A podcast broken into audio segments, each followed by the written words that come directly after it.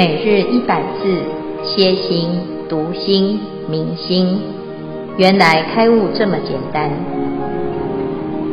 秒懂楞严一千日，让我们一起共同学习。今天是秒懂楞严一千日第一百零二日，显见超情第五组总复习。显见超情的超情，就是超越凡情。见性超越凡情，让我们认识超越命运的可能性。什么是凡情？有情凡夫就是喜欢攀缘，如同大海中遇到浮木，一旦抓住了就很难放开，这就是着相，也是人之常情。这种执着也是轮回生灭的根本。这一篇我们将看到佛陀为我们开示什么是相，离一切相即一切法。知一切法平等无二，那我们就有机会能放下执着，跳脱命运定调的轨道。就让我们来看看精彩的佛陀和阿难的对话。有请法优师兄。阿弥陀佛。阿难对他自己过去所学还有很多的疑惑，现在知道觉性是无上的功德，遍满十方法界。觉性也是不生不灭的，只是这样好像跟外道在禅定中观察到万物的缘起所谈到的真我很像，所以阿难请示佛陀，请佛陀开示。是的，印度的种姓制度就是根据这些思想来的。根据我对印度历史的了解，以前的种姓制度是用来分别职业的。哦，不是分别人民等级的，就像我们中国人的士农工商一样。但是呢，印度历朝历代的统治者为了控控制管理人民，就把种姓制度呢给曲扭化了。佛陀也是反对阶级式的种姓制度，强调众生平等。随着时代的演变，印度被伊斯兰教统治了七百多年，又被英国殖民了两百年。这期间呢，也都没有让人民的种姓制度呢得到公平化，而且反而更加是利用种姓制度呢来控制跟管理人民啊。一直到一九四七年，甘地，印度的国父甘地呢，从英国手中让印度独立之后呢，他在立宪法中把种姓制度呢废除啊，但是呢，当时因为社会风气还是老旧，所以呢。也没有得到太大的改善跟成功。所幸最近数十年来啊，全世界的民主风气大开，民主思想开放，以及印度受教育者的增加，在我认识的印度人当中呢，他们的相他们相处的分分别的阶级呢，已经不明显了。四大种姓的人呢，都有我认识的，他们之间相处起来也没有什么太明显的阶级分别。只有在婚配的时候，才有谈到所谓的种姓制度，可是也没有太过严格。现在呢，低种姓的首陀罗呢，已经可以受到，已经可以受大学教育了，甚至于可以有选举权，当上国会议员。再回到这段经文里，阿难觉得佛陀说的觉性不生不灭，好像不是因缘法，但是佛陀也不可能去说命定论的自然法。因为佛陀说人人皆有佛性，众生平等。此时阿难很疑惑，希望佛陀可以澄清。接下来我们要复习秒懂秒懂楞严第八十三与八十四集，主要是见性非自然，非因缘。有几位资深师兄来说明，有请春汝师兄。佛说一切法谓自一切心。佛陀谴责阿难误解了，在开示破妄显真时，用方便法来说明。其实修行只要遵从师父的安排，不要攀缘妄想。有时候层次不够呢，是很难理解的。比方禅修是我一直不想碰触的法门，常听很多人说修不对会走火入魔，我心中一直存疑。上了传承法师的禅修课后呢，这些问题就不是问题了。自己最大的障碍反而是坐骨神经痛及脚痛。刚开始心很乱，好，注意力呢，刚开始心呢，注意力都放在腰痛、脚痛，无法专注，曾想很想放弃这，很想放弃。我要怎么度过这个禅坐的三十分钟呢？很想放腿，又不好意思。后来呢，把心转念，念七周圆词即数息，忘了腰痛、腿痛，心是专注的，妄念减少了，甚至不理他。几个月后呢，改变了我婆媳之间的对待，亦改善了人际关系。请下一位师兄。这里佛陀说，见性不属于自然，是超越自然。外道说见性是自然法，外道所说的自然是指常态、恒久不变的一个存在。但用肉眼观看我们生存的世界，有什么是恒久不变的呢？从小就很喜欢听风声、雨声，尤其是台风天，呼啸着好像要摧毁一切。我就想，是谁在操控这一切？地球上各种千奇百怪。造型独特的植物，以及独特生存本能的动物，我也会想，是谁创造了这一切，让地球这么多彩多姿，这么美丽？现在我们都知道，地球也有寿命，这个世界是大家的共业所创造的虚拟世界。如果见性是如外道所说的自然法，那么，这个不变的自然体是什么呢？佛陀说，自性能看见明暗、通色、圆空、浊清八相。那自性的本体是什么呢？如果以明为自体，就看不见暗；如果以暗为自体，就看不见明。因为见性，明暗都看得见。那自性的本体究竟是什么呢？在《大圣起信论》说，本性具足无边功德，有自体故。又说，真心常恒不变，但是为离念者之所证。个人的理解是，自性有体相用三大，本性具足无边功德，有自体故，这是指相大。真心常恒不变，因为是真心，所以才不会变。所以真心是用大，自信在用的时候，若我们能做到不自欺，在为人处事及修行上使用真心，自然就可以证得见性的本体，即是见性的体大。有请下一位师兄。阿难听到见性不是自然，就退回原本的猜疑。所以佛陀所说的因缘法才是对的吗？佛陀就跟阿难说：“你今天之所以能见，是依什么因缘呢？是否有一种因素使你可以见？如果是，那么见性就是因缘了。”佛陀又继续说：“因可以分成六种特质，包含能作因、具有因、同类因、相应因、片形因。”易熟因，这里我们举其中的两种来讲。因它就像是种子，它会发芽。所有的事物只要符合因缘法的话，便能够发生作用，具有影响力。这就是能作因。一熟因，一熟也是果报，这是一个翻译。有因必有果，果报有时会产生一个时间差。有一些人这一辈子做好事。就会到天上享福。所谓的不是不报，时候未到，就是这个道理。使人人都知道因果，却不见得真正懂因所具备的特质、它的作用以及机制。结论其实就是透过因的这些不同特质，我们知道万事必有因。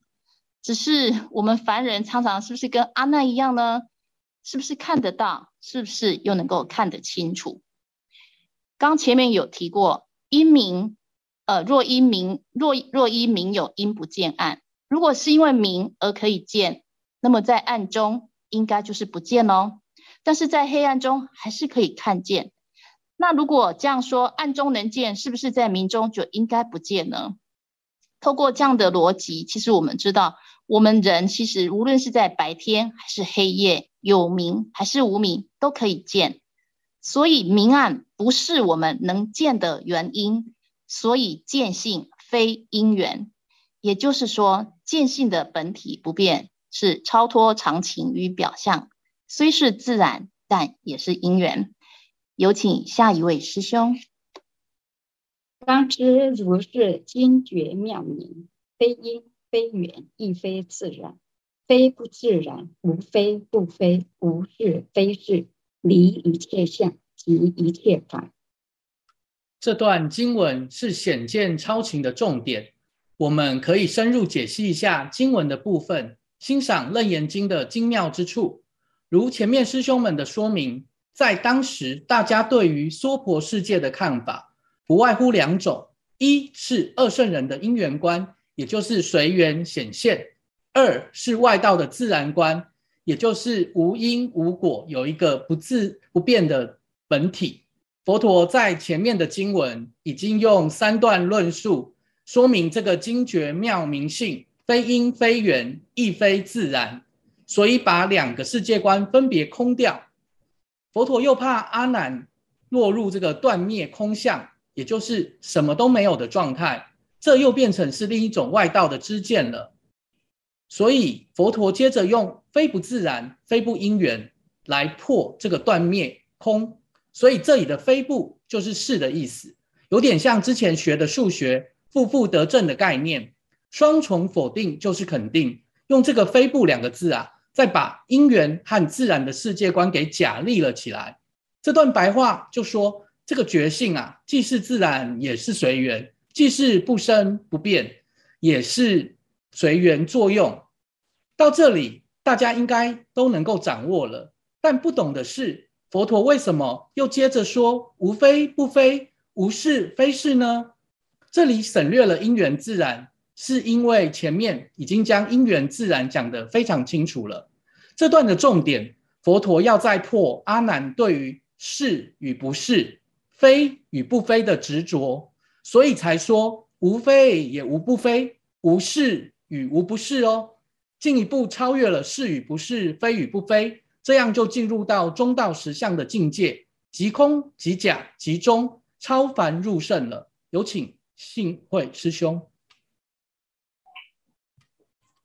这个精绝妙命的觉性，非随因缘变化显见，亦非外道所说有一自然不变的本体。但事实上，在随缘变化中，却有一一湛然相常驻、迥总托根尘、灵光独耀的不生不灭性。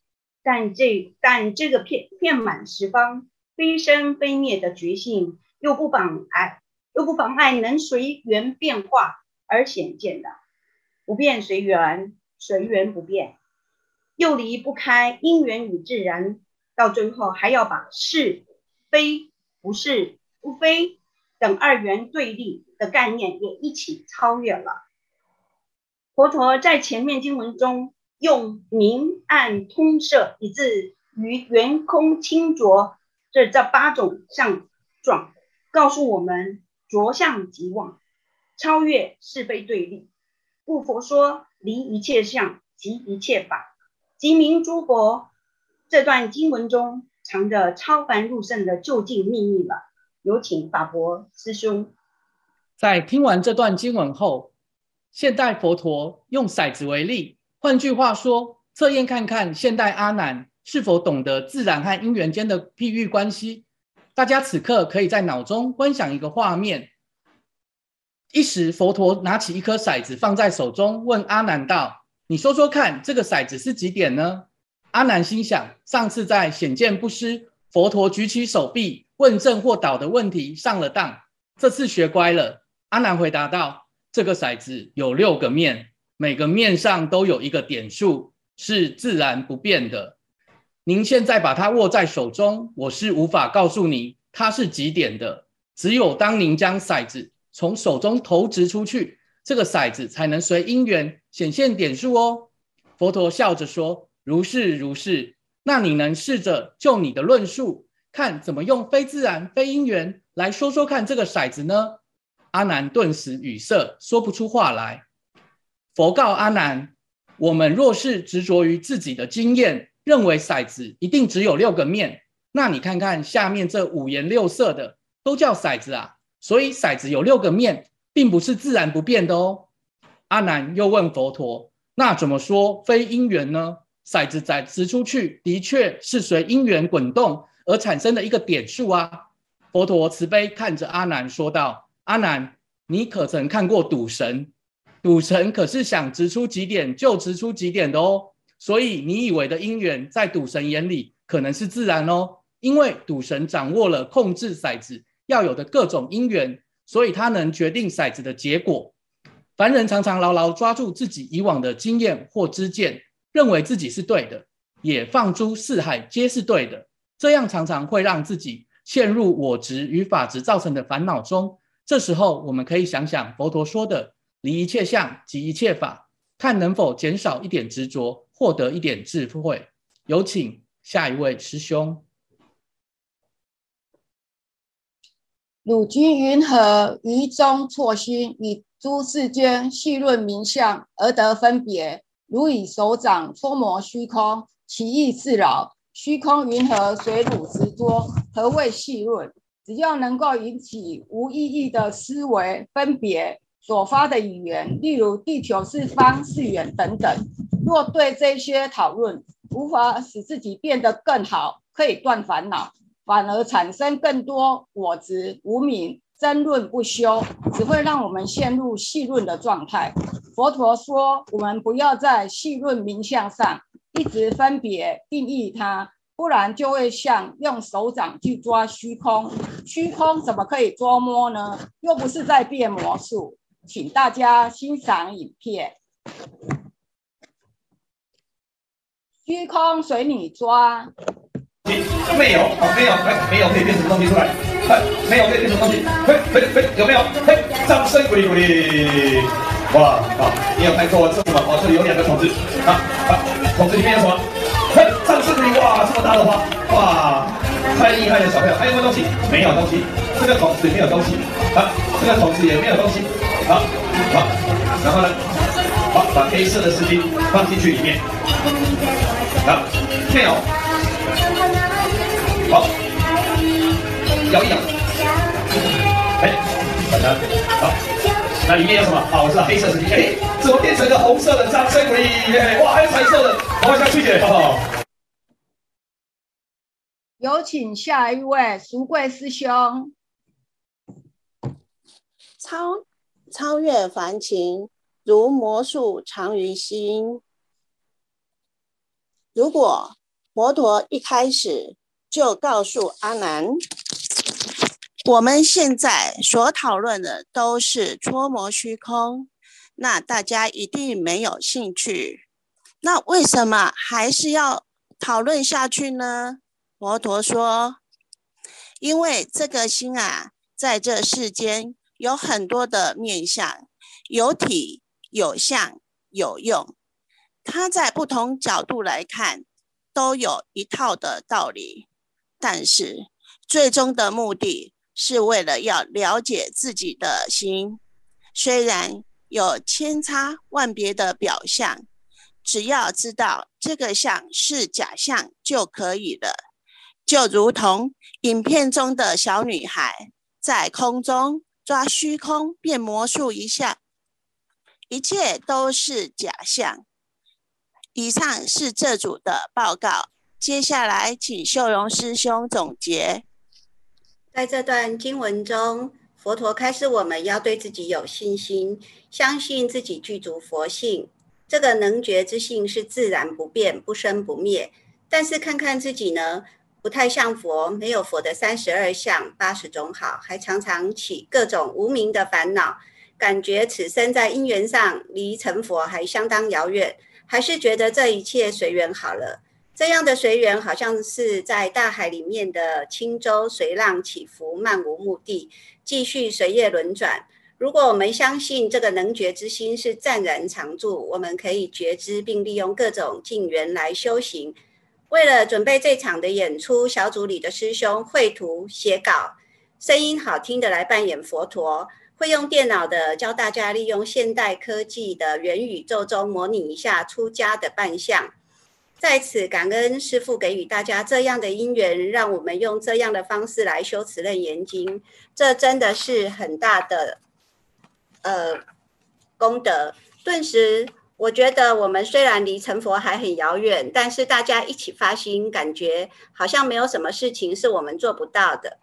在学佛的路上呢，我们大家都无私，没有计算名利得失，每个人都相信自己是佛，愿意抓住每一个因缘。这就是佛说的无我相、人相、众生相、寿者相吗？今天本组的师兄现长者身、居士身、比丘、比丘尼、优婆塞、优婆夷身来参加这个殊胜的因缘，线上或者是十方法界诸佛菩萨们也以各种身相来参与，一同来成就。以上是第五组的显见超情总复习。阿弥陀佛，恭请见辉法师慈悲开示。啊，今天我们分团呢，增加很多新生力军啊，虽然是假的，可是师傅还是很开心啊。尤其是连格子都出家了，也是不简单啊。阿弥 陀佛。大家出家之后变得很庄严哈。你上一次的那个 马丹娜的造型，现在出家哈，我们可以知道还还是出家庄严啊。我们是的啊，非常好哈。那。很清爽的造型啊，大家可以试试看。但是最大的遗憾就是我们的组长秀荣师兄他不愿意先出家乡，所以，我们来问问看哦，如果如果我们这个觉性啊啊，他是在这一生是啊具足一切的因缘啊，那我们怎么知道这件事情？就是我们怎么会知道？原来佛陀讲的这件事情是对的呢，所以佛法其实它不是佛说了算，而是当我们听到佛陀说这件事，人人都可成佛，人人都有佛性，那我们怎么去证明这件事情？那得要什么？得要有机会让它展现啊！所以这个地方呢，佛陀啊，他在讲这个经绝妙明的时候啊，他讲。既是因缘法，又不是因缘法；既非自然，但是又不离自然。对于这个世间所有的看法呢，其实佛陀没有排斥，因为这只是一个角度的观点。好，就像阿难他来学佛，他的条件可能是在所有的人里面呢，算是非常好的。可是呢，他的心态呢，造成他在佛陀身边啊，在佛在佛在佛陀身边的人，应该理应是最直接、最快得到佛陀的啊引导，然后最快能够成就。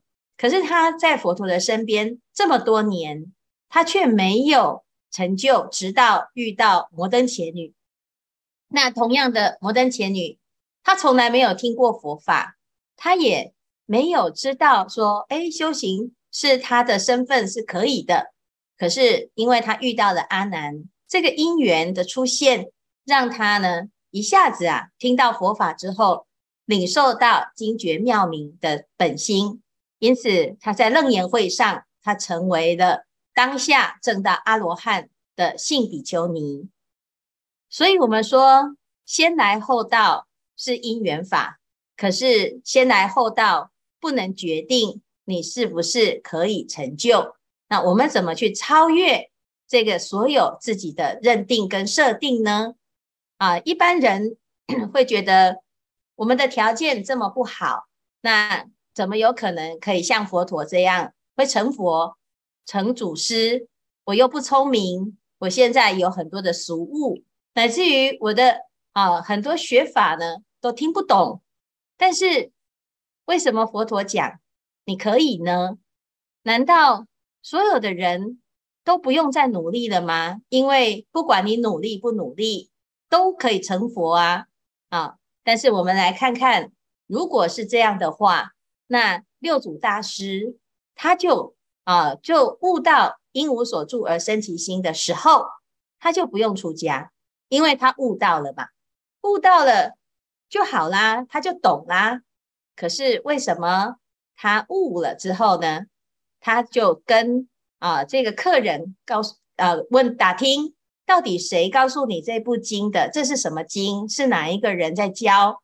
好，那打听了这个是五祖大师，好在弘法，在推广这个经，所以呢，他就讲了一句话，讲宿习有缘，所以他排除万难，把他的母亲安安顿好，然后呢，他就一路一直走，一直走，翻山越岭啊，在一个多月，马上就见到了他仰慕的大师。这个大师呢，并没有给他好脸色，也没有直接把他奉为上宾，反而对他有很多的否定，有很多的怀疑啊！你是哪根葱？你是獦獠？你从那里那么远的地方来，你又没有文化，你也没有熏修，甚至于你的身份条件各方面都这么的差，你凭什么妄想要做佛呢？所以这个就是一个因缘法当中呢，现实的社会环境跟条件啊。刚才玉如因为他都在带印度的这个旅游啊朝圣，所以他很了解这个印度的社会的变化。在当时这个社会呢，为了要让啊这个整个社会啊有一种稳定，所以总是要有一种制度。那在制度当中，难免都有阶级。我们说，虽然现在是一个民主时代，可是我们的心里面呢，对于职业也是有阶级啊。那有阶级之分。如果你说啊，这家里面呢，小孩子啊读医科，你就觉得嗯很了不起。那如果呢是读工科，嗯，那还不错，也很不错哈。那或者是呢，诶，我们对于很多士农工商啊，其实还是有一些既定成熟的因缘法则在论断它的成就。可是如果我们因此啊而觉得自己是有可能或者是不可能修行有成就的话呢，那你就小看了自己。也错认了因缘法，啊，所以六祖大师啊，他展现出来的是，他知道佛性本质具足，每一个人都可以，可是他还是展现出他的努力，而且呢，虽然最后他并没有留在他的师父身边，而选择一路回到他的家乡，四处遍地开花，可是也因为他的出走。所以呢，到处啊都留下了一个法的种子。谁会是这一个得道之人？谁会是听闻佛法之后肯定自己这一生会成就的那一个佛呢？那这就是要看我们是否真的相信佛陀所说的。所以佛说了，人人都有佛性，如是精绝妙明。这个精绝妙明，它是不假造作。它不是谁给你的，也不是你自己透过某某一种努力而得来，它本来就具足。只是就像我们在这个电脑里面有一些内建的程式一样，但是你如果没有拿出来用，我们永远都没有让让它发挥功能。